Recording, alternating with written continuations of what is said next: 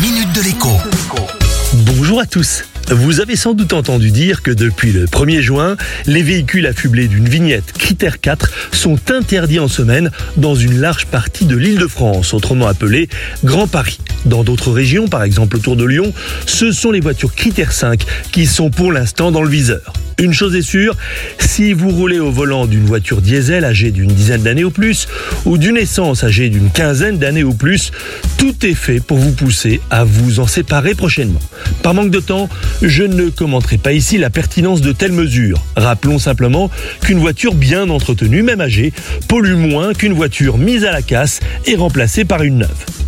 Pour vous aider à franchir le pas, surtout que la contrainte se fait donc de plus en plus forte, des aides financières sont prévues. Si vous optez pour une voiture essence, critère 1 ou 2, vous pouvez obtenir quelques milliers d'euros d'aide. Pour l'achat d'une voiture d'occasion, vous pouvez n'avoir que 1000 ou 2000 euros seulement à sortir de votre poche.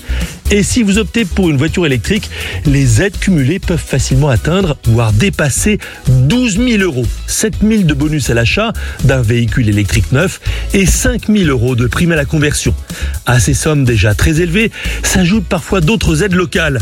Une aide de 1000 euros existe par exemple dans plusieurs métropoles pour ceux qui vont travailler en voiture et parcourent plus de 30 km par jour. Je vais être transparent avec vous. Il faut s'accrocher pour comprendre comment fonctionnent ces aides. Je ne peux que vous conseiller de choisir un concessionnaire automobile qui fait toutes les démarches avec vous ou même pour vous. Certains font même l'avance du montant des aides qui mettent parfois plusieurs mois à être versés. À demain. La minute de l'écho avec Jean-Baptiste Giraud sur radioscoop.com et application mobile Radioscoop.